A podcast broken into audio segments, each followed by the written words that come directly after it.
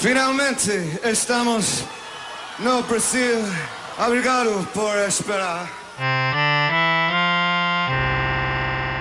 Fala galera, tudo bem? Começando mais um vídeo aqui no 5 Notas e hoje eu vou falar sobre o Pearl Jam. Essa é a quinta passagem dos caras no Brasil e dessa vez eles vão passar no Rio de Janeiro no dia 21 de março no Maracanã e em São Paulo no dia 24 de março no Lollapalooza Brasil, que acontece no Autódromo de Interlagos. Vamos lá então saber 5 coisas sobre o show do Pearl Jam.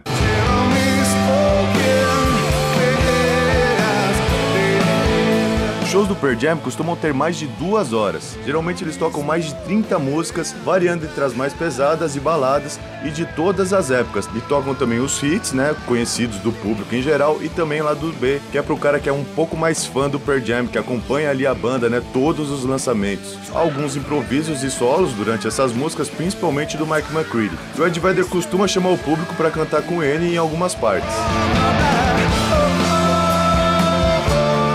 Set list de um show do Pearl Jam é totalmente imprevisível. O Ed Vedder ele faz ali poucas horas antes do show. Ele dá uma olhada em como tá o dia, vê como é que tá o lugar que ele vai tocar, a energia que ele sente do público que tá esperando eles entrarem ali no palco. E aí eles podem abrir tanto com músicas como Release ou Go, ou seja, uma música mais calma ou uma música mais pesada. Mas é muito difícil eles deixarem de fora os hits como Alive, Black, Even Flow, Better Man e Do The Evolution, entre muitos outros hits que a banda tem.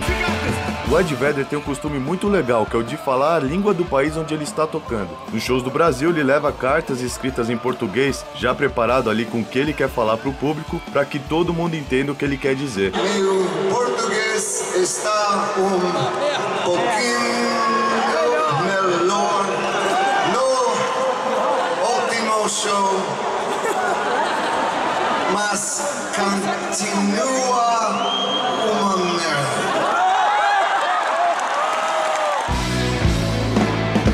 É comum, depois de um show, os músicos jogarem baquetas e palhetas pra galera, mas na parte final dos shows do Pearl Jam, o Ed Vedder também costuma jogar vários pandeiros, e muitos desses pandeiros quebram enquanto ele bate um com o outro ali no ritmo da música. Se você quer ter a chance de levar um desses pra casa, chega cedo porque ele costuma dar pra quem tá na frente ali, mais próximo da grade.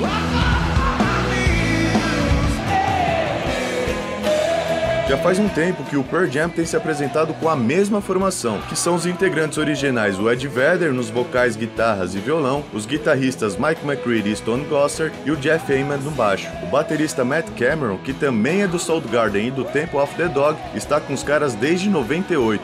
Também tem o tecladista Boom Gasper, que acompanha a banda desde 2002.